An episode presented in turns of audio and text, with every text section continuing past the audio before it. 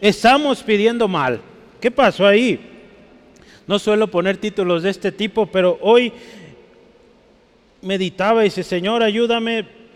Es algo fuerte, pero lo necesitamos y es con buen propósito, así que hermanos, yo le animo, no se desanime. Es palabra de Dios, es para usted, es para mí. ¿Sí? Oramos. Dios, gracias por tu palabra hoy. Gracias, Señor, porque es tu palabra, no mi palabra. Es tu Espíritu Santo quien enseña, quien guía. Y esta tarde, Señor, una vez más, con la misma actitud de reconociendo tu grandeza, tu poderío, y también humillados delante de ti, Señor, con un corazón que queremos aprender de ti. Queremos aprender a orar. Señor, si hoy para muchos de nosotros esto es una reprensión, ayúdanos a obedecer y atender al llamado, porque tú siempre nos llamas a algo. Tú nos indicas cuando algo no está bien, pero también nos dices cómo corregir y salir adelante y ser bendecidos. Gracias por mi hermano, mi hermana aquí. Toda cosa que estorbe, si hay dolores físicos, en el nombre de Jesús se va. Si hay una preocupación en Cristo Jesús, ponemos esa eh, preocupación y nos disponemos a escuchar, a meditar tu palabra. Gracias Jesús. Gracias Dios. Y gracias Espíritu Santo por tomar el control. En Cristo Jesús oramos. Amén. Santiago 4, yo le voy a invitar, abra su Biblia por favor en Santiago capítulo 4 y vamos a pensar unos minutos en estos textos. Dice la palabra de Dios, escuche esto, ¿de dónde vienen las guerras y los pleitos entre vosotros? ¿No es de vuestras pasiones las cuales combaten en vuestros miembros? Versículo 2 dice, codiciáis y no tenéis, matáis y ardéis de envidia y no podéis alcanzar Combatís y lucháis, pero no tenéis lo que deseáis porque no pedís. Pedís y no recibís porque pedís mal para gastar en vuestros deleites. O almas adúlteras, ¿no sabéis que la amistad del mundo es enemistad contra Dios? Cualquiera, pues, que quiera ser amigo del mundo se constituye enemigo de Dios. ¿O pensáis que la escritura dice en vano el espíritu que Él hace morar, ha hecho morar en nosotros, nos anhela celosamente? Pero Él da mayor gracia. Gloria a Dios por esto. Porque esto dice, Dios resiste a los soberbios y da gracia a los humildes. Someteos pues a Dios, resistir al diablo y huirá de vosotros. Acercaos al a Dios y Él se acercará a vosotros pecadores, limpiad las manos, y vosotros los de doble ánimo, purificad vuestros corazones. Afligíos y lamentad y llorad. Vuestra risa se convertirá en lloro y vuestro gozo en tristeza. Humillaos delante del Señor y Él os exaltará. Hermanos, cuando vemos este texto, yo creo que quisiéramos que fuera para los de afuera pero es para nosotros. Esas palabras tan fuertes que dice ahí, es para nosotros. Porque si usted ve la carta, muchas Biblias, ve ahí al principio de Santiago, cómo dice, algunas Biblias dice epístola universal de Santiago o algo así, o epístola universal, no sé si alguien dice así su Biblia. La palabra universal, ¿no dice? Algunos sí lo dice, algunas no, pero ¿sabe qué? esta es una carta universal. ¿Qué significa esto? Es para todos.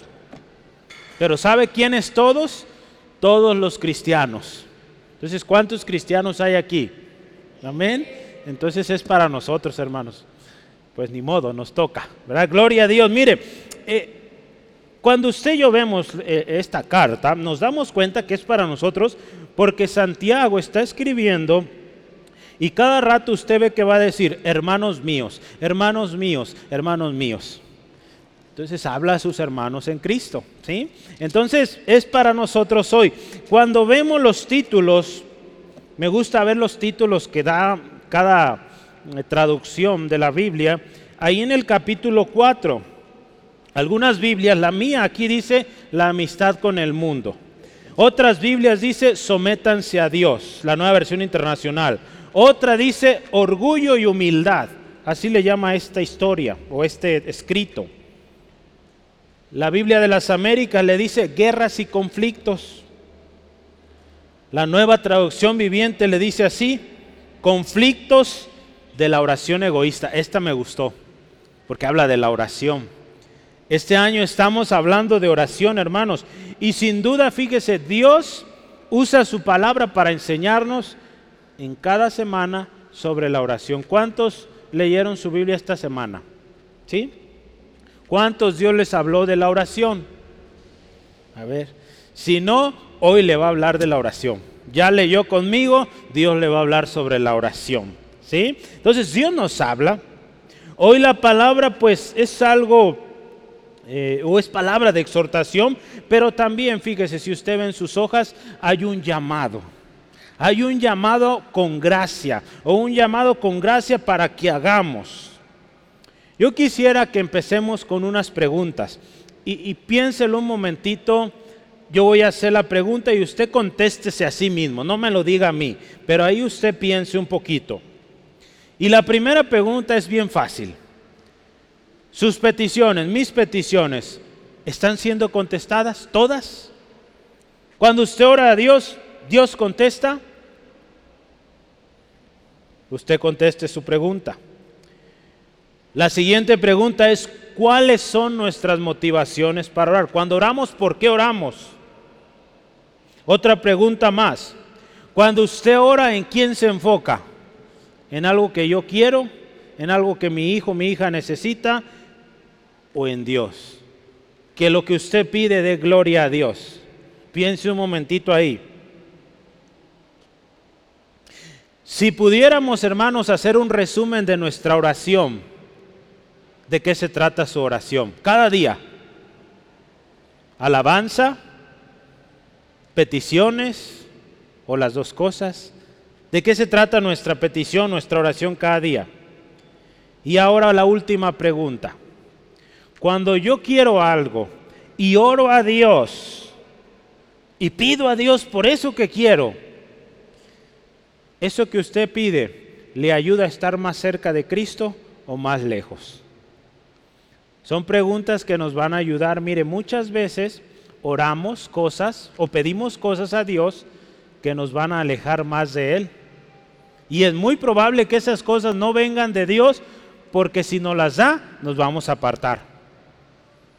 Entonces, aquí la palabra de Dios en Santiago nos enseña por qué muchas veces no recibimos lo que pedimos. Ahí yo busqué una imagen, mi hermana me ayuda a construir esto y dije, pues la que se vea menos dramática y dije, bueno, una enorme X, que dice, estamos pidiendo mal. ¿Qué le parece si le dice a su hermano, su hermana, izquierda, derecha, hermano, hemos pedido mal? Todos, hermano, créame, de alguna otra manera nuestras peticiones no han sido correctas. Yo lo reconozco también. Porque acuérdense, yo le digo, este mensaje primero a mí me dio con todo. No es que me toque repartir, pero pues me toca compartir la palabra, hermanos. Y pues eso voy a hablar. ¿Le parece? ¿Está de acuerdo? Vamos adelante, mire. Dice el primer tema que usted tiene ahí. Pedimos y no recibimos. Porque fíjese, hay un conflicto en nuestro interior. Cuando Santiago está hablando aquí, él dice, mira, ¿de dónde vienen las guerras? ¿De dónde vienen los pleitos que hay entre ustedes? ¿Verdad? Cuando Jesús en una ocasión habla del fruto, tanto bueno como malo, Jesús dice estas palabras y Él es directo. ¿Sabe qué? Él dice esto, hermanos. De la abundancia del corazón habla la boca. Entonces de lo que hay dentro de mi corazón, de eso hablo. Y muchas veces en nuestro corazón hay un conflicto tremendo y por eso nos peleamos cada rato. Por eso ofendemos a cada instante, porque dentro de nosotros hay un conflicto, una guerra, porque aquí la palabra de Dios dice, a ver, ¿de dónde vienen los problemas que hay en ustedes? No son cosas que suceden así nomás. Ahí fíjese que dice, no es de vuestras pasiones, de, él dice, las cuales combaten en vuestros miembros dentro de nosotros, somos gente emocional, todos tenemos emociones, pero a veces tenemos problemas serios dentro de nosotros que se expresan en problemas, en discusiones afuera. Entonces se trata de algo muy profundo de nosotros. Hay un conflicto interior. Y esto es razón para que muchas veces nuestra oración no sea escuchada. Hermanos, si nuestro corazón está en conflicto, nuestras relaciones, nuestras acciones van a ser en conflicto, porque de lo que hay aquí adentro sale. ¿Sí? Hermanos, Santiago empieza con estas dos preguntas. Dice, ¿de dónde vienen los problemas? ¿De dónde vienen las guerras, los pleitos? entre ustedes, ¿verdad? Y está hablándonos a nosotros, no está hablando los pleitos allá afuera en la calle. Ellos no conocen de Cristo. Ellos sí de plano no tienen freno. Pero usted y yo tenemos la palabra, tenemos el Espíritu Santo, quien nos está ahí redarguyendo cuando hacemos algo o hablamos algo que no le agrada a Dios. Entonces es algo que nos habla a nosotros. ¿Por qué hay esos problemas? Y dice, viene de adentro. Dice ahí, de nuestras pasiones que luchan dentro de nosotros. Fíjese, hay una versión que me gusta y dice, hermanos, hay problemas porque no saben dominar su egoísmo y su maldad. a veces sentimos tanto egoísmo o a veces queremos lo que Dios le dio a esa persona y decimos, Señor, yo he orado tanto tiempo y ¿por qué se lo diste a él, a ella? ¿Verdad? Eso no pasa aquí, ¿verdad? En otro lado, pero más lo digo. Por algo, fíjese, el salmista en una ocasión, él reconoce que en el corazón hay un problema, hermano. Y, yo le he animado esto y, y, yo lo hago constantemente delante del Señor y que sea una oración, hermanos. Ahí en Salmo 139, el salmista reconoce que hay un problema en el corazón y que Dios es el único, es el único capaz de librarnos de ese corazón perverso, ese corazón que pues constantemente acude al, al pleito, ¿sí? Resulta ser que Salmo 139 no llega al 28, hermanos, llega al 24. Pero hay un, un, pequeño error, disculpe. Es 23 al 24, ¿sí? Solo son dos versículos, ¿sí? Ahorita que veo ahí no coincide. Pero vamos a leerlo. Mire, e, este salmista dice a Dios así, examina, oh Dios, y conoce mi corazón pruébame y conoce mis pensamientos, dice, y ve si hay camino de perversidad y guíame en el camino eterno. Hermanos, si algo yo le animo y debemos orar constantemente es esto. Señor, ve mi corazón. Aquello que no te agrada, revélalo. Todos hermanos tenemos algo en el corazón. La Biblia nos dice que el corazón es engañoso. ¿Sí se acuerda? El corazón es engañoso, más que todas las cosas, dice la palabra. Por lo tanto, necesitamos, hermanos, eh, me gusta un texto, entregárselo a Dios. ¿Sí? Hay un texto que le voy a leer, Proverbios 23, 26.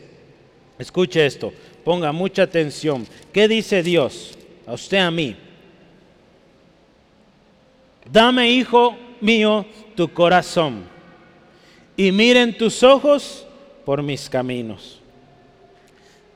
Dios nos dice, dame tu corazón y que tus ojos miren por mis caminos. Entonces fíjese, hay algo serio en nuestro corazón y que resulta en peleas, conflictos afuera. Dice ahí el versículo 2, si, si seguimos leyendo en el texto central, dice, codician y no tienen, matan y arden de envidia y no pueden alcanzar, combaten y luchan pero no tienen lo que desean, porque no piden. Si se fija, en lugar de pedir peleas, pleitos y cosas terribles hasta la muerte, y demás esfuerzos, dice aquí, sin fruto alguno. Todo al contrario lo que hace es que haya más destrucción. Hermanos, a veces lo hemos dicho, tan simple es doblar nuestras rodillas y orar. Pero a veces nuestra naturaleza ¿verdad? quiere hacer otra cosa, no lo hacemos, no pedimos a Dios. Aquí la Biblia lo dice, hermanos, Y si este mensaje lo dice la Biblia y nos lo dice a nosotros es porque es una realidad. No oramos, no pedimos. Hermanos, tenemos tantas promesas de Dios sobre la oración que a veces recurrimos más bien a métodos humanos para obtener lo que queremos. Y yo quiero decirlo otra vez, necesitamos entregar el corazón a Dios. El Señor, hermanos, quiere obrar en usted, en mí, pero necesitamos permitir que Él gobierne, que Él sea el Señor. Aquí es tan simple la palabra, dice, no tienen porque no piden. Preferimos nuestro método. Cuando usted y yo preferimos eh, o cuando hacemos lo que queremos, ¿sabe qué estamos haciendo? Estamos diciendo, Señor, pues prefiero lo mío a lo tuyo. Eh, así de duro es, hermano, pero es la verdad.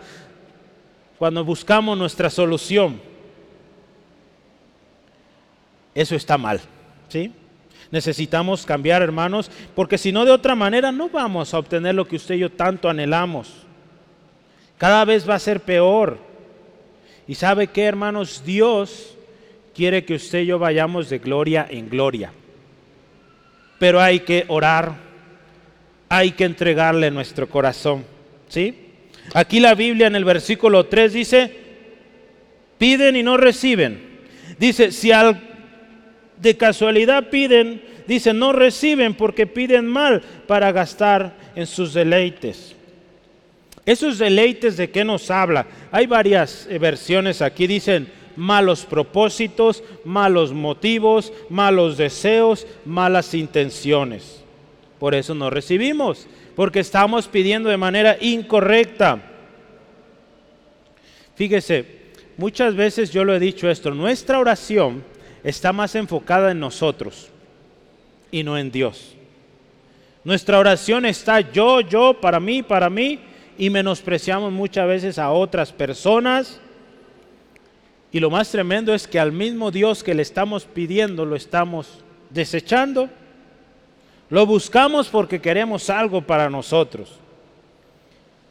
La oración, acuérdense, este año hemos aprendido mucho. Yo sé que estamos aprendiendo porque estamos viendo resultados, fíjese, pero tenemos que aprender todos los ángulos sobre la oración, ¿sí? Entonces, si esto estamos hoy aprendiendo es porque lo necesitamos. Un día usted va a enseñar a alguien a orar. ¿Sí, amén? ¿Me va a ayudar con eso? Va a enseñar a sus hijos, los que tiene ahí cerquitas. Pero quizá un día usted me ayuda a visitar a un hermano y le va a enseñar a orar. ¿Sí? Uy, nomás dos. Bueno, con esos. Gloria a Dios. Yo sé que todos me van a ayudar. Muy bien, gracias. Entonces, bien, necesitamos orar, pero de manera correcta. Fíjese, necesitamos un cambio en nuestra manera de pedir que nuestras peticiones, nuestra oración, fíjese, sean guiadas por el Espíritu de Dios. Dice la palabra, ¿cómo hemos de pedir? No sabemos, pero el Espíritu Santo nos va a enseñar, nos va a guiar. Eso está ahí en Romanos. Mire, yo me adelanté. Romanos 8, no sé si lo tengo ahí, no lo tengo ahí. Romanos 8, 26, si está anotando. El Espíritu Santo me va a ayudar a orar, póngale ahí. Y ponga este texto, Romanos 8, 26. ¿Sí? El Espíritu Santo es quien nos va a ayudar a, orar de manera efectiva, de manera que nuestra oración llegue a la presencia de Dios, Dios escuche y atienda a su ruego, hermano, hermana. Y eso es lo que tenemos que hacer, porque fíjese, a, veces decimos, voy a seguir mi corazón o mis corazonadas. Yo ya lo he dicho muchas veces, seguir nuestro corazón es el peor error que podemos cometer. ¿Cómo, hermano? Sí, hermanos, porque la Biblia dice que nuestro corazón es engañoso. Nuestro corazón se guía por las emociones, ¿sí? Pero sabe que si usted y yo ponemos nuestra atención en lo que dice la palabra y, pedimos que Dios nos guíe, que su Espíritu nos guíe, créame, vamos a hacer las cosas bien. Si seguimos nuestro corazón, no puede ir bien. Hay un texto que yo quiero ver aquí rápido, está ahí adelantito de donde vamos, eh, primera de Juan 2, 16 al 17. Escuche esto. Porque todo lo que hay en el mundo, los deseos de la carne y los deseos de los ojos, deseos, fíjese, y la vanagloria de la vida, no provienen de Dios o del Padre, dice ahí, sino del mundo. Escuche esto, y el mundo pasa y sus deseos, pero el que hace la voluntad de Dios permanece para siempre. Lo que viene de Dios, hermanos, permanece. Nuestro corazón quiere lo temporal, lo que se acaba rápido. Pero si usted y yo vamos y queremos lo que Dios quiere, la voluntad de Dios, permanecemos para siempre. Qué hermoso nuestro Dios, ¿sí? Entonces Él nos dice, hermanos, para empezar, piden y no reciben, porque están pidiendo mal. Eso nos dice Dios hoy. Y a continuación Él dice unas preguntas. Aquí en su palabra hay unas preguntas importantes que yo quiero que meditemos. Me gusta mucho cómo eh, hay diferentes maneras en cómo Dios nos enseña y a veces a través de preguntas y respuestas. Este es un método especial porque nos pone a pensar, ¿verdad? Cuando hay preguntas, pensamos la respuesta y, Dios nos dice la respuesta de Él y decimos, ay, era muy distinta a la mía, ¿verdad? Pero vamos a ver estas preguntas aquí, versículos 4 y 5. Hay dos preguntas principales que yo quiero empezar a ver ahí con usted. Pero antes de eso, ¿quién me dice cómo empieza el texto, el versículo 4? Esa expresión. O almas adúlteras. ay, ay, ay, yo no ando en eso, Señor. yo no ando en adulterio. Y si anda en eso, pídale perdón al Señor. Pero vea, ¿de qué se trata esto? Almas adúlteras. Cuando vemos eh, ¿qué significa adúltero? Algo adúltero es algo falso, ¿sí? Algo que está alterado. ¿Ha escuchado usted, eh, creo que antes se oía esto, de la leche adulterada? Que era más agua que leche. Creo que todavía hay de eso, ¿verdad? Pero bueno, eso es adúltero. Algo que está falso, algo que fue alterado. ¿verdad? Si vemos en, en esto de la leche, por ejemplo, es para vender más, con menor calidad, ¿verdad? Y, muchas otras cosas, ¿verdad? Pero vea, almas adúlteras, ¿qué, nos dice esto? Que hay falsos motivos, que cuando oramos tenemos otras intenciones, no son las que realmente con las que venimos, está siendo alterada nuestra oración. Porque fíjese, ¿cuándo es así nuestra, nuestra oración? Cuando nosotros sabemos que estamos mal, que hay pecado en nuestro corazón y antes de arrepentirnos estamos pidiendo otra cosa. Cuando lo que primero debemos hacer es arrepentirnos. En la mañana platicábamos cuál fue el mensaje del Señor Jesucristo. ¿Cuál fue el mensaje de Juan? Juan el Bautista, el arrepentimiento. Y Jesús siguió predicando el arrepentimiento. Entonces cuando nosotros venimos pidiendo a Dios tantas cosas y vivimos en pecado, o hay cosas ahí en nuestro corazón que no hemos entregado a Dios, eso es esto, almas adúlteras, que están viniendo de manera falsa delante de Dios, pidiendo cuando hay algo antes que arreglar. ¿sí? Es por eso, hermanos, que en nuestras oraciones Jesús nos enseñó así, pidamos perdón primero. Padre, perdónanos así como nosotros perdonamos a nuestros deudores o a, aquellos que nos ofenden. ¿Se acuerdan hace días también que hablamos de orar por los que nos ofenden? Entonces, primero hay que arreglar en nosotros. ¿Cómo estamos, hermanos? La traducción lenguaje actual sabe cómo cambia o cómo traduce más bien esto. Cuando dice almas adúlteras, esta versión dice así, ustedes no aman a Dios ni lo obedecen Está, fuerte esto, ¿verdad? Porque cuando, nosotros venimos así falsamente, pues vea cómo estamos eh, presentando a Dios nuestra adoración. Si imagínense, su oración usted alaba a Dios, habiendo pecado en nuestro corazón, no arrepintiéndonos, no reconociendo. ¿Usted cree que Dios va a recibir esa adoración? No. Amén. La palabra de Dios dice que Él resiste a los soberbios y da gracia, al humilde.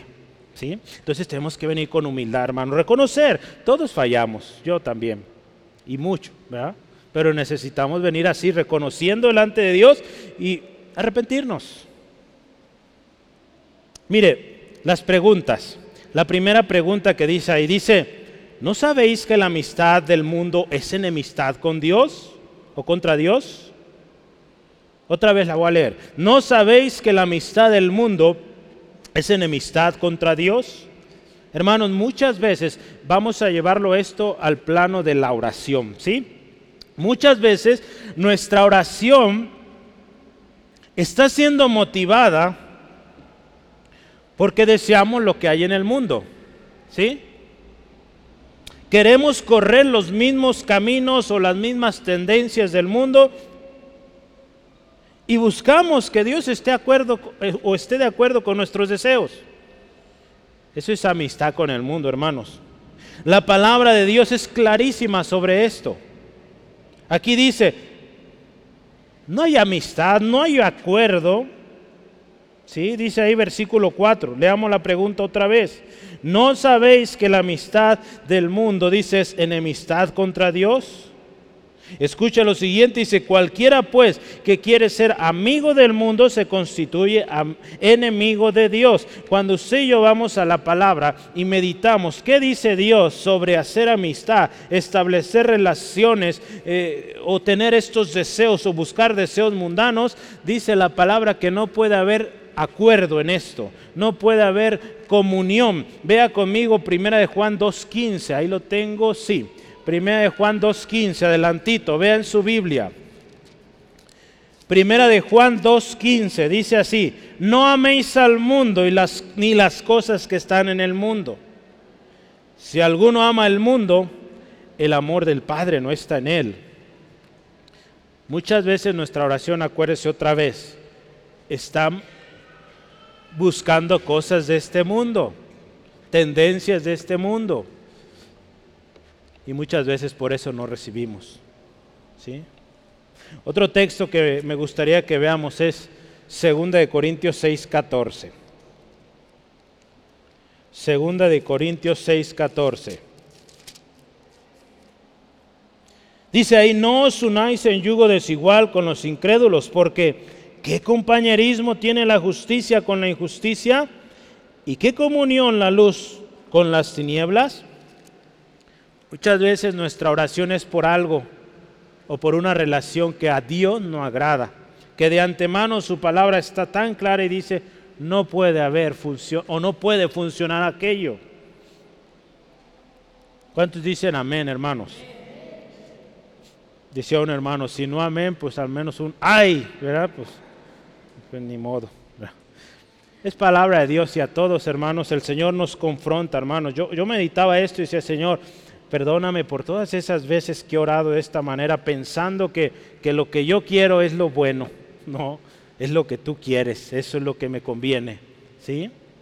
A veces somos tan fácil guiados por esto, hermano. No, no, no se, eh, pues no se sienta mal, tan mal más bien, porque pues todos, hermanos, de alguna u otra manera deseamos cosas.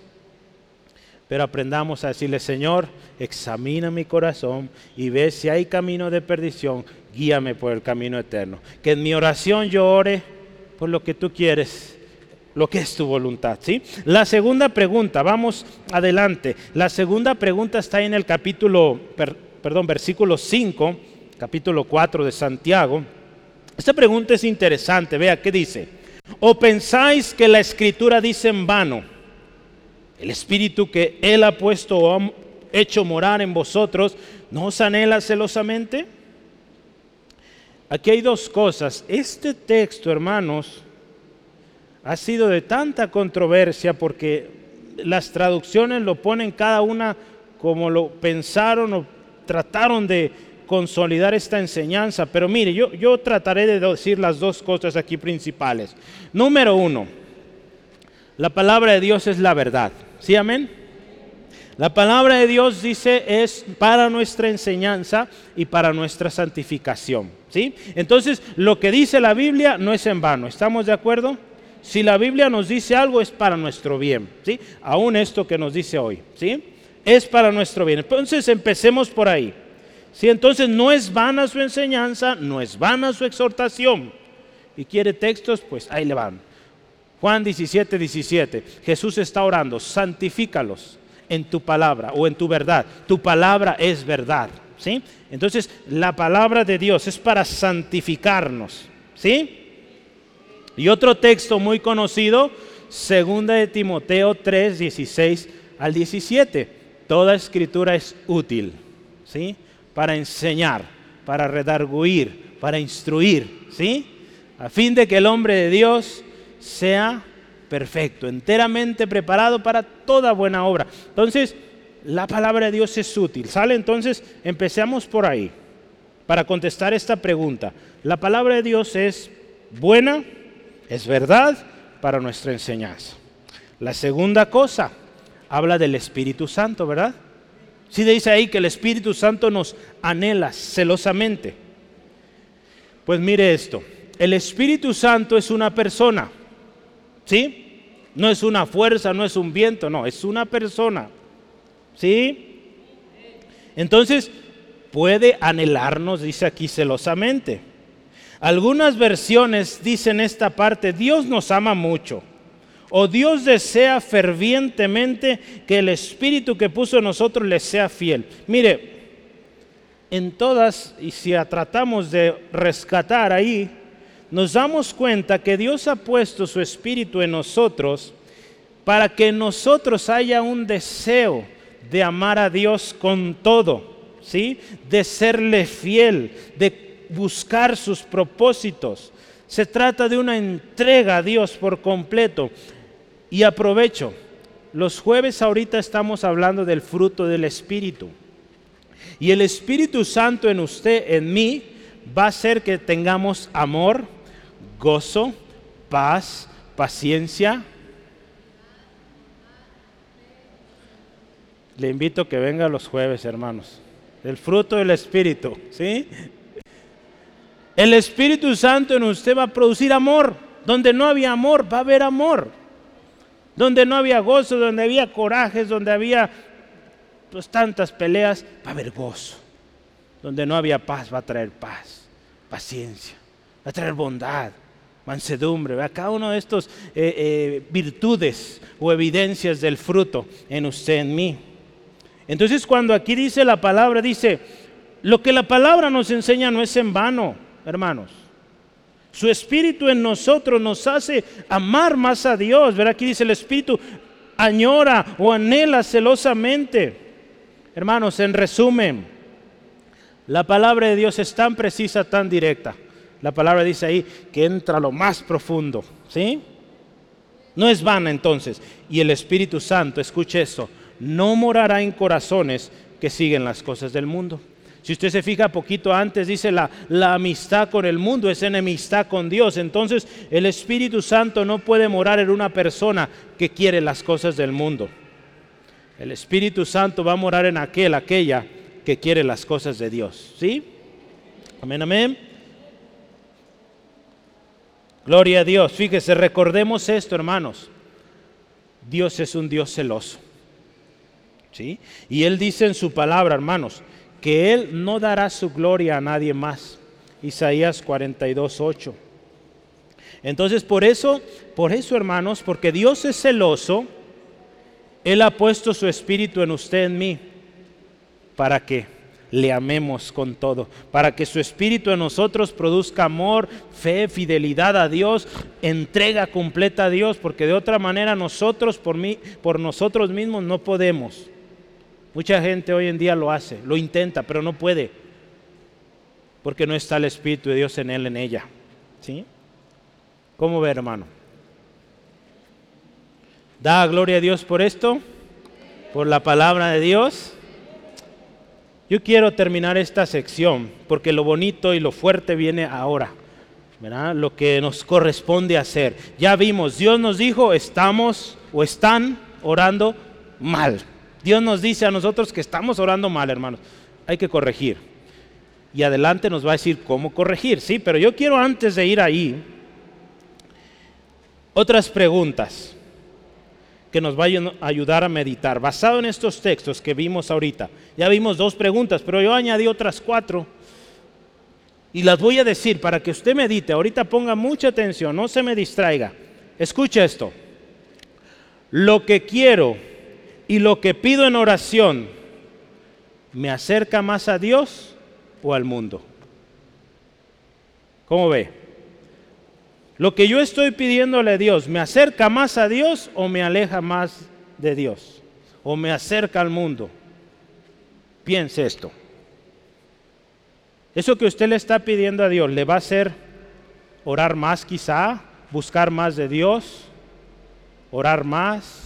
¿Pasar tiempo en la presencia de Dios? ¿O lo va a descuidar de eso? Piense.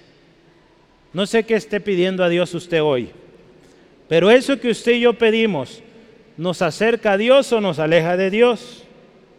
Otra pregunta. Lo que yo estoy pidiendo, lo que yo estoy orando, lo que quiero, ¿me hace permanecer en la vid o me aleja de la vid? ¿Quién es la vid? Jesús. Jesús es la vid verdadera. Y dice, ¿sabe qué? Ahí en, en Juan 15, que Jesús es la vid, nosotros los pámpanos. Unas versiones dice, nosotros son, o vosotros o nosotros, veámoslo hacia nosotros, somos las ramas. Y dice que separados de Él nada podemos hacer, hermanos. Entonces piense, esas cosas que yo deseo como rama o pámpano de esa vid, ¿me dejan ahí o me tratan de sacar de ahí? Vea esta rama, ¿verdad? Que, que está pegadita a la vid. Eso que usted quiere lo hace quererse estirar para agarrar otra cosa y separarse de la vid que es Cristo o lo sigue dejando ahí pegado a Cristo. A veces, hermanos, en una ocasión, eh, su servidor estaba yo buscando trabajo y yo oraba, Señor, guíame un trabajo que pues yo pueda seguir viniendo a la iglesia. Eh, creo que en aquel tiempo servía en la alabanza y, y pues yo oraba. Y llegó una muy buena oferta, hermanos, tremenda.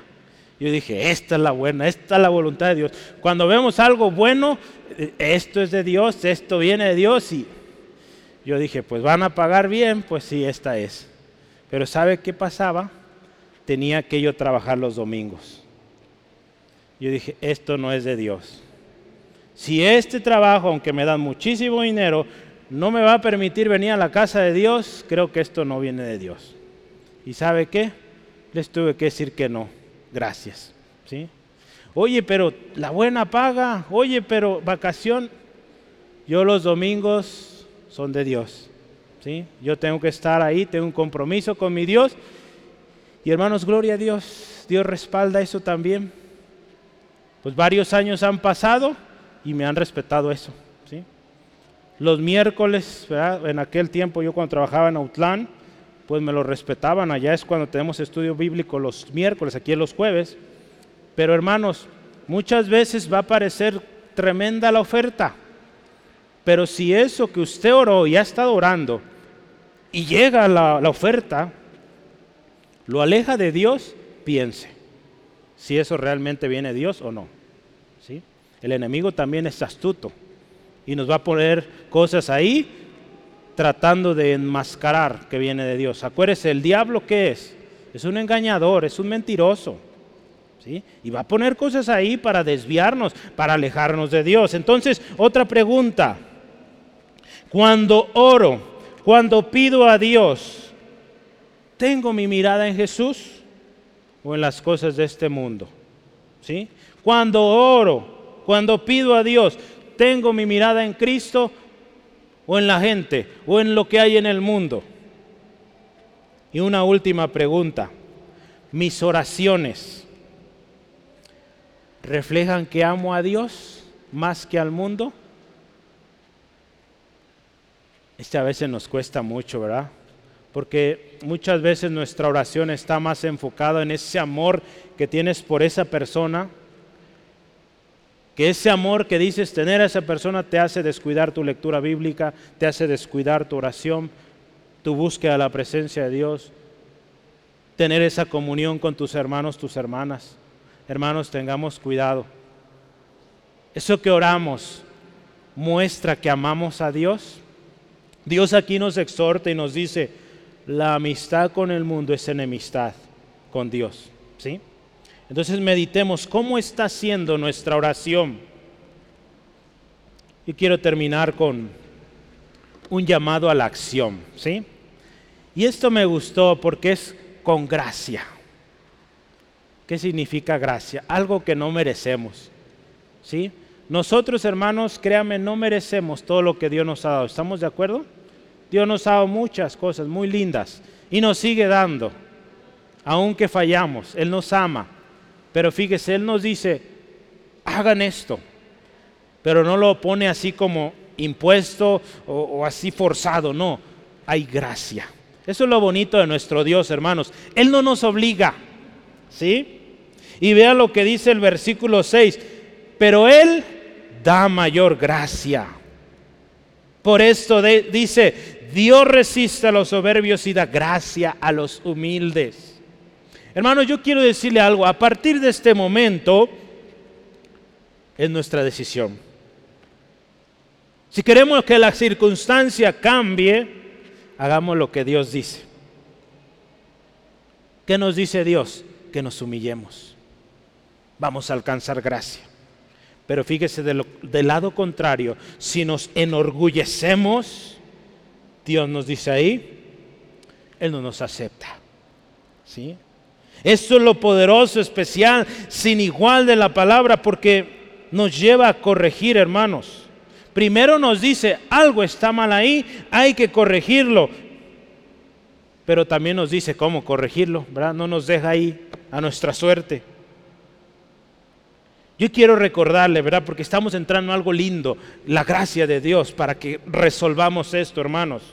Porque yo creo que aquí todos queremos que nuestra oración sea contestada. ¿Sí? Entonces, hay gracia de Dios ahí. Y yo quiero que vea cómo le ama a Dios. ¿Y por qué Él nos dice este mensaje hoy? Salmo 51, 17. Vamos a empezar ahí.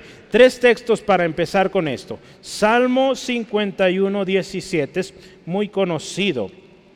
Quizá ya se lo sabe de memoria. Salmo 51, 17 dice así, los sacrificios de Dios son el espíritu quebrantado. Escuche esto, al corazón contrito y humillado, no lo despreciarás tú, oh Dios. Si usted y yo venimos a Dios, Señor, me equivoqué, no merezco tu perdón, ten misericordia, el Señor lo acepta ¿sí? y lo restaura. Otro pasaje más. Eh, Salmo 138, ahí adelantito, ahí en su Biblia. Salmo 138, versículos o versículo 6. Dice, porque Jehová es excelso y atiende al humilde. Y escuche esto, más al altivo mira de lejos. Entonces vea, Dios atiende al humilde. Aquel que viene a Dios humillado, reconociendo que le necesita, Dios lo atiende. ¿Sí? Gloria a Dios.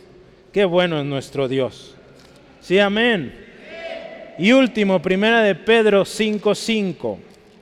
Vea esto, primera de Pedro 5.5 dice, igualmente jóvenes, ¿cuántos jóvenes aquí?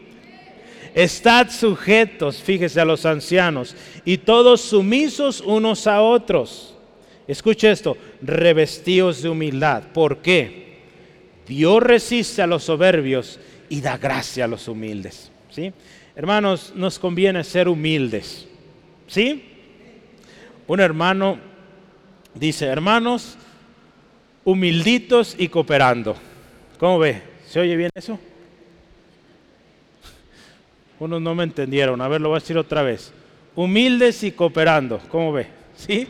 Mejor nos humillamos. ¿Cómo ve? Delante de Dios. ¿Sí? Vamos a ver ahorita. La palabra de Dios dice que el que se humilla, Él lo levanta. y vamos a, si el Señor lo permite, hablar más de esto. ¿Qué significa humillarse? ¿verdad? Entonces también debemos entender esto, de qué se trata. ¿sí? Pero vamos a ver, la palabra de Dios aquí nos va a hablar de siete cosas y en sus hojas yo les di, eh, o al reverso, hay siete números ahí, ¿verdad? Del 1 al 7. Ahí vamos a terminar. Entonces yo le voy a dar siete cosas que nos dice aquí la Biblia que hagamos para obtener la gracia de Dios, ¿sí? Para obtener la respuesta de Dios, que yo creo que todos queremos eso. Entonces, número uno, ve ahí, someternos a Dios. Eso es lo primerito, versículo 7 de nuestro texto. ¿Qué vamos a hacer primero? Dice ahí, someteos pues a Dios. Ahí está. Empezamos ahí, someternos a Dios.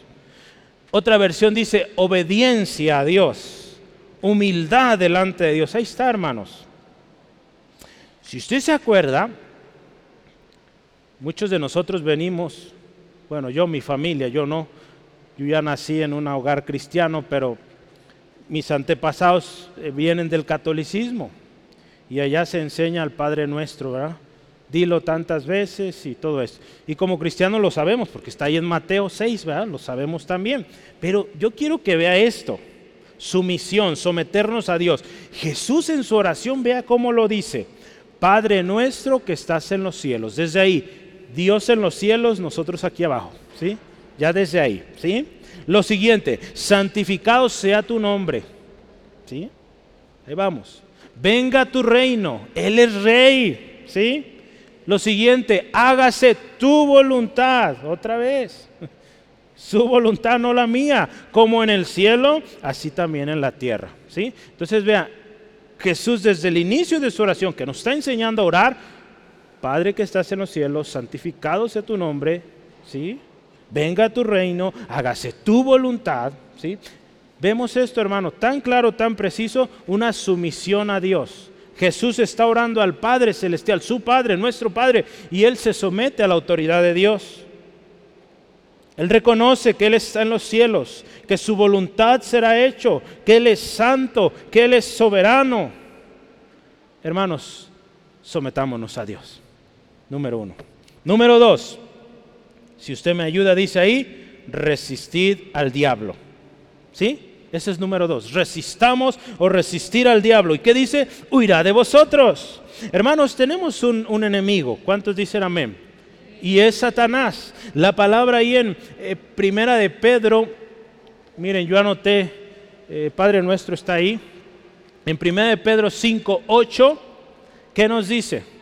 que nuestro adversario el diablo anda como león rugiente buscando a quien devorar, ¿sí? Ese es el enemigo que usted y yo tenemos, hermanos. Entonces, ¿qué nos dice aquí la palabra? Resista. Habla de algo activo, algo que estamos ahí resistiendo a este enemigo. Y yo quiero decirle una cosa, no resistimos en nuestras fuerzas. ¿Sabe cómo vamos a ir? Y yo le animo ¿Cómo va a ir a enfrentar a este enemigo? Vaya como lo hizo David. Vayamos así. Como dice, tú vienes contra mí con espada y jabalina, pero yo vengo ante ti en nombre de Jehová de los ejércitos. ¿Sí? Así venimos. Y con eso, hermanos, el enemigo tiene que huir. ¿Sí, amén? Gloria a Dios. Usted y yo venimos en el nombre del Todopoderoso. Entonces resistamos, hermanos. No estamos solos. Número 3, ahí en el versículo 8 acercarnos a Dios. Dice ahí, acercaos a Dios y Él se acercará a vosotros. La condición para que Dios se acerque a una persona es que esa persona pues se acerque a Dios, ¿verdad? Porque Dios no va a obligar a nadie, hermanos. Dios no nos va a obligar. Él está ahí, ofreciendo su gracia. Pero nosotros decidimos si decimos, sí Señor, me acerco o rechazamos. ¿Sí? Entonces acerquémonos a Dios. Dios no le va a obligar, hermanos. ¿Y sabe qué? Dios es paciente, nos espera. A veces somos eh, como el pueblo de Israel, tercos, no queremos. Y Dios sabe qué? Paciente. Hay un texto que yo quisiera leer completo porque habla de esta paciencia más allá de lo nuestro, hermano, nosotros no tenemos tal paciencia, somos muy desesperados. ¿Cuántos dicen amén? somos muy desesperados, queremos las cosas rápidas. Dios es paciente. Vea tan fácil cuántos años nos ha esperado. Sí, gloria a Él. Salmo 103, 8 en adelante, vea qué dice. Misericordioso y clemente es Jehová, lento para la ira y grande en misericordia. Escucha esto, no contenderá para siempre, ni para siempre guardará su enojo. No ha hecho con nosotros conforme a nuestras iniquidades, ni nos ha pagado conforme a nuestros pecados. Esto es precioso, hermanos. Porque como la altura de los cielos sobre la tierra, engrandeció su misericordia sobre los que le temen. Cuanto está lejos el oriente del occidente, hizo alejar de nosotros nuestras rebeliones. Como el Padre se compadece de los hijos, se compadece Jehová de los que le temen. porque Él conoce nuestra condición, se acuerda que somos polvo. ¿Sí?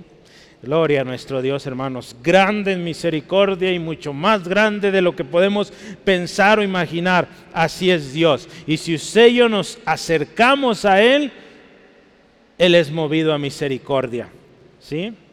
¿Cuántas veces, hermanos, usted ha reprendido a un hijo?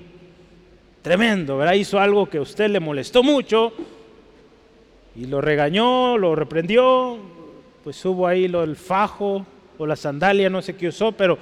Y viene ese niño pidiéndole de comer. Tiene hambre. ¿Qué le va a decir? No, porque te comportaste mal. No vas a comer en tres semanas. No, ¿verdad? Usted ama a su pequeño, a su pequeña, y le va a dar lo que le pide, ¿verdad? Entonces, hermanos, así es Dios. Si usted y yo nos acercamos a Él con una actitud correcta, Él atiende, ¿sí? Él escucha nuestra oración. Entonces, acerquémonos a Él, hermanos. Número 4, versículo 8 de nuestro texto, seguimos ahí todavía. ¿Qué se imagina que va a ser? Así es, limpiar las manos. Dice ahí, pecadores, limpiar las manos. Número 4 Hermanos, seguimos pecando. Seguimos ensuciando nuestras manos, necesitamos lavar nuestras manos. Se trata de algo constante. Y sabe que esto de lavar nuestras manos no se trata de lo que pensamos, va a ser algo que el Espíritu Santo nos va a ayudar. Pero porque muchas veces hacemos cosas que a Dios no agradan sin darnos cuenta. Hay cosas tan arraigadas en nosotros que lo hacemos, lo hacemos, y para nosotros es tan normal porque hemos vivido así años que sabe que el Espíritu Santo nos va a decir, esto no está bien. ¿Sí? Por eso yo le invito, si hay problemas en casa, circunstancias en casa, empiece a orar y pídale al Espíritu Santo le guíe. Señor, ¿qué problema hay acá? Revélame. Mi casa, por años ha estado así. ¿Qué hay en mi casa? Objetos, no sé, o prácticas que no te agradan. Revélalas para que pues la oración sea contestada. En Tito capítulo 3, versículo 5, dice así, escuche esto, nos salvó no por obras de justicia que nosotros hubiéramos hecho. No fue eso, sino fue su misericordia escuche esto, por el lavamiento de la regeneración y por la renovación en el Espíritu Santo. Estamos siendo cambiados, renovados por el Espíritu de Dios, ¿sí? No es porque nosotros decimos, ¿sabes qué? A partir de hoy ya voy a cambiar y, y voy a hacer esto, esto y aquello. Pues sí, hay buenas intenciones, pero solo el Espíritu Santo nos va a ayudar a cambiar lo que tiene que cambiar ahí. ¿Sí? Entonces lo necesitamos, hermanos para limpiar nuestras manos. Número 5, versículo 8 todavía. ¿Qué ponemos ahí? Número 5, ayúdeme. Purificar nuestros corazones. Dice ahí, los de doble ánimo, purificar vuestros corazones. ¿Qué nos dice esto de purificar el corazón? ¿Se acuerda? El corazón es engañoso. Nuestro corazón necesita ser purificado de malas intenciones, de doblez. Eh, esto. La palabra de Dios ahí en primera de Juan 3:3 dice, todo aquel que tiene esta esperanza, Cristo su esperanza, dice, se purifica a sí mismo, así como Él es puro. ¿Sí? Usted tiene una esperanza, usted anhela un día estar con su Salvador. Hermanos, necesitamos purificarnos purificar nuestro corazón. Gloria a Dios, Dios ha provisto los medios para ello. Número 6, ¿vamos bien? ¿Sí? Número 6, versículo 9. Ya vamos llegando al final, hermanos. Afligíos, lamentad y llorad. Es el número 9. Afligíos, lamentar y llorar. Esta palabra de afligirse una versión lo dice así, sentirse miserable. Vea qué feo, ¿eh? Tremendo. Pero es que así es, hermano, no merecemos. Es la gracia de Dios, la misericordia de Dios. ¿sí? Eh, la nueva traducción viviente dice que haya lamento y profundo dolor. Se trata de venir a Dios con esa... ¿Se acuerda? Hace algunas semanas hablamos de Daniel.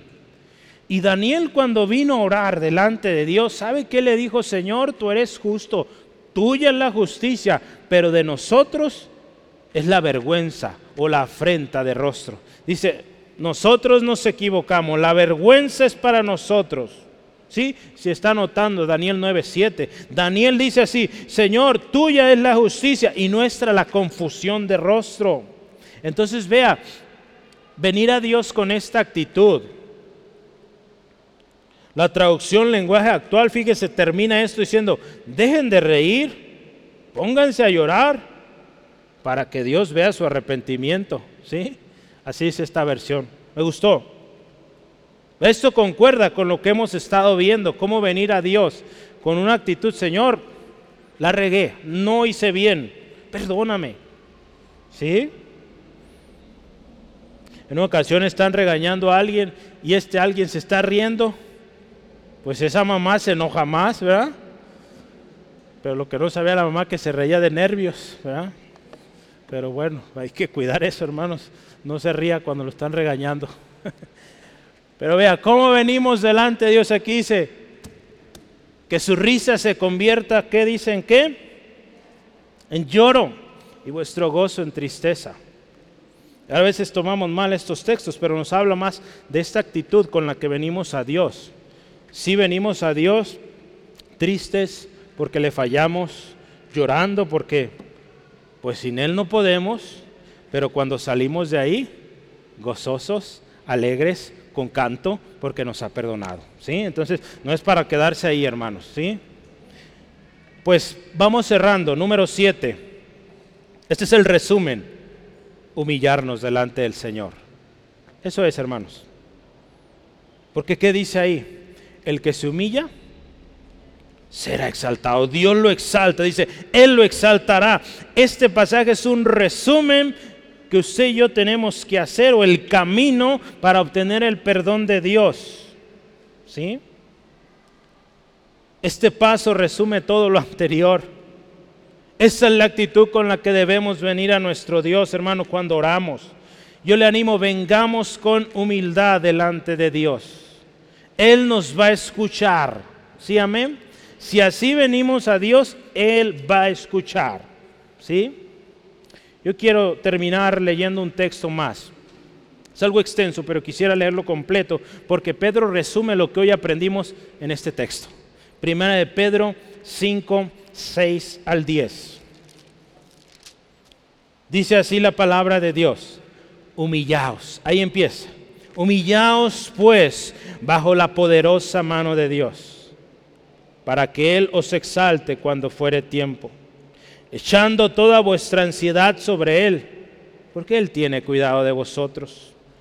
Sed sobrios y velad, porque vuestro adversario el diablo, como león rugiente, anda alrededor buscando a quien devorar.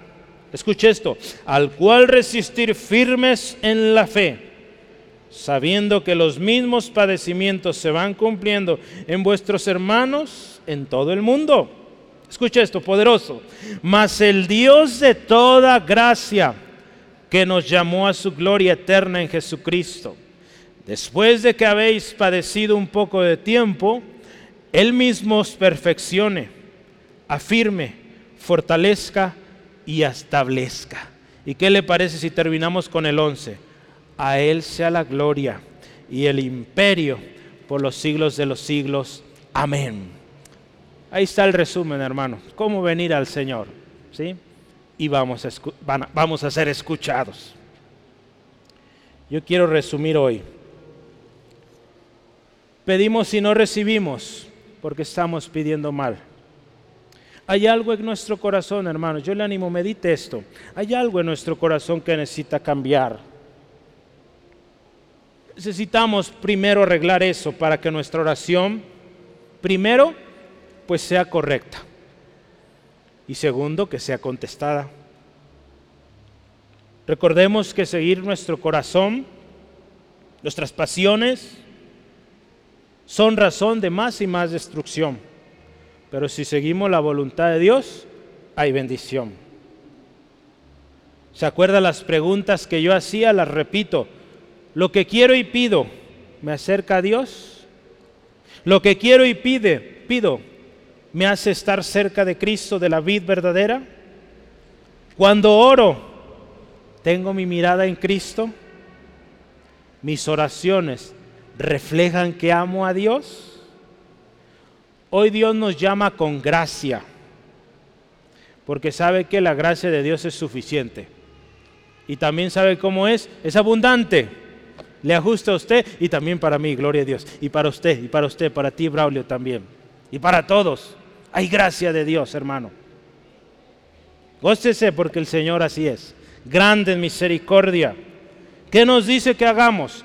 Someternos a Él, resistir al diablo, acercarnos a Dios, limpiar nuestras manos, purificar nuestro corazón, venir con corazón arrepentido y humillarnos delante de Él. Yo le pregunto, ¿qué hacemos? Yo le decía hace rato, es decisión nuestra, ¿qué vamos a hacer? Yo quisiera invitarle que juntos lo hagamos, a veces solo como que nos cuesta, ¿verdad? Pero estamos en familia, ¿qué le parece si oramos juntos y nos humillamos delante del Señor? ¿Le parece? Vamos a cerrar nuestros ojos, por favor, y oremos. Padre hermoso, gracias. Gracias, Señor, porque tú nos amas. Gracias, Señor, porque tu palabra lo dice, que al que tú amas, tú disciplinas porque tú tienes una intención buena para nosotros. Y Señor, nos das tu palabra hoy, sí, de exhortación, pero también, Señor, a través de esta enseñanza nos dices qué cosas no están bien. Nos enseñas razones por las que nuestra oración muchas veces no es contestada. Y también nos provees el remedio cómo lograr que nuestra oración sea bien, buena, de acuerdo a tu voluntad y lo más hermoso que al final sea contestada. Gracias Dios por esto. Y le invito hermano, ahora vayamos y digamos, Señor, venimos con un corazón reconociendo que hemos fallado en nuestra oración. Que lo poco o mucho que hemos orado, muchas veces ha sido con un corazón egoísta, queriendo para sí, despreciando a los demás y muchas veces pidiendo cosas fuera de tu voluntad. Perdónanos Dios, porque en nuestra oración no dimos alabanza, porque con nuestras peticiones Dios te ofendimos porque con nuestras peticiones de oración exaltábamos más el yo que tu nombre, Señor. Que con nuestras oraciones, Señor, nos alejábamos más y más de ti. Porque como pedíamos cosas que a ti no te agradaban, tú no contestaban y nosotros decidimos enojarnos y apartarnos. Hoy pedimos perdón, Dios, por esto. Señor, pedimos que tu gracia abundante, suficiente para cada uno, hoy Señor se derrame. Señor, fortalécenos y ayúdanos a cada uno aquí presente, conociendo esa área que tú estés indicando ahora, Espíritu Santo, volvamos a la vid verdadera y ahí permanezcamos no nos movamos de ahí y que si oramos, nuestra oración tenga el objetivo de conocerte más, de amarte más y vivir más para ti. Y gracias Dios, porque tu gracia es suficiente, tu gracia es abundante y tu misericordia cada día es para con nosotros. Gracias Dios, te amamos Dios, te bendecimos. Le invito, hermano, tome un tiempo y agradezca a Dios.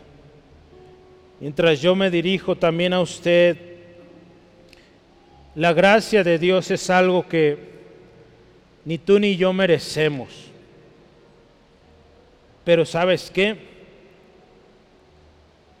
esta gracia de Dios un día fue suficiente para mí y para muchas personas allá a tu alrededor. Y sabes que la gracia de Dios es abundante porque satisfizo la necesidad de cada uno aquí y puede con la tuya también. Te incluye a ti, el amor de Dios es tan grande que te incluye a ti. Dios quiere y puede salvarte. Pero hoy necesitas tú tomar una decisión. Todos aquí presentes necesitamos ser salvos. Y sabes que solo Cristo puede salvarte. Si hoy tú vienes a Jesús, podrás experimentar algo que tanto has anhelado. Una paz, un gozo que la riqueza, que las muchas ocupaciones no te podrán dar. Cristo pagó el precio por eso. Y mucho más, porque su gracia es abundante. Y Él quiere que en ti fluya el gozo para que otros también conozcan de Él. Yo te quiero invitar a tomar una decisión hoy. Dile sí a Jesús con todo tu corazón. Quizás has estado en la iglesia por mucho tiempo. Hoy el Señor te está llamando. Si has vivido en desobediencia, has visto hoy que esa puede ser una razón. Y es razón para que las oraciones no sean contestadas. Es razón para que no avances, no prosperes como Dios quiere que tú prosperes. Yo te invito, dile a Jesús hoy que venga a tu corazón, rinde tu vida a Él, tu corazón entrégalo completo a Él y sométete como hoy aprendimos a Él, no a una persona, no a un sistema, a Dios. Si tú quieres hacerlo, te vamos a ayudar. Ora con nosotros, ahí donde estás. Dile así a Jesús, Jesús, te necesito. Mis esfuerzos no han logrado nada. Cada vez que lo busco, me siento más distante. Hoy yo he escuchado que la gracia de Dios es suficiente y abundante. Hoy te pido Jesús, sálvame rescátame de este hoyo en el que me encuentro. Te pido perdón de todos mis pecados. Me arrepiento por haber vivido en pecado. Yo reconozco que solo tú Jesús me puedes restaurar. Te pido perdón Dios. Acepto tu perdón hoy. Acepto el regalo de gracia por lo que Jesús hizo en la cruz. Creo en ti. Sé mi Señor, mi único y suficiente Salvador personal. Y gracias porque tú estás ahora en mí y me ayudas, me enseñas. Y gracias porque tú conoces mi corazón y la petición profunda de mi corazón. Gracias por contestar en tu tiempo. Te doy gracias en el nombre de Jesús. Amén, gloria a Dios. Si usted hizo esa oración, no importa, le decía, orábamos el tiempo que usted tenga. Si hay algo que hemos descuidado y no hemos permitido que Dios gobierne ahí, hoy es el día para entregarlo al Señor, hermanos. Y si tu hermano, hermana, amigo, amiga, lo entregaste hoy, pues Dios lo escuchó y Él hace un pacto. Y Él no falla ninguno de sus pactos. Él cumple todo.